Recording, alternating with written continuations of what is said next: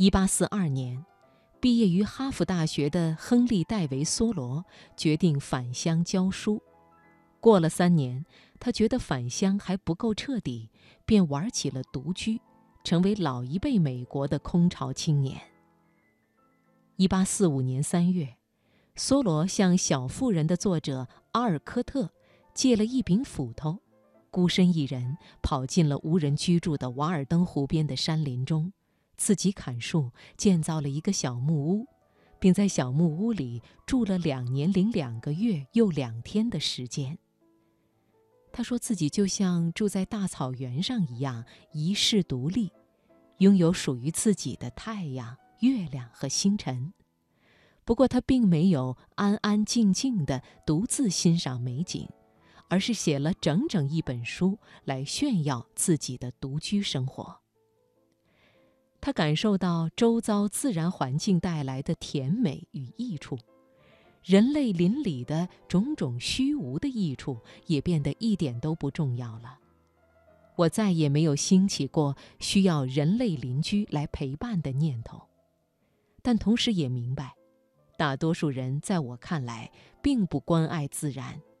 只要可以生存，他们会为了一杯朗姆酒出卖他们所享有的那一份自然之美。其实，梭罗的小屋并不真正偏僻。它离公路只有二百六十米，天气好的时候，它完全可以透过次生林看到汽车。离康科德市中心也只有二点一三公里。而好朋友爱默生的住处也在梭罗散步的范围内，甚至他父母的居所也只需要步行十分钟便可以到达。理查德·扎克斯。在《另类历史》一书中描述，梭罗几乎每天都要到康科德去一次。他的母亲和姐姐每周六都会给他送食物，而他自己则时不时回家去，将家里装点心的坛子舔个干干净净。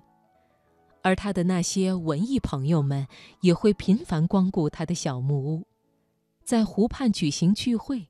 甚至成立了名为“瓦尔登湖协会”的文人社团，天天派对，夜夜笙歌。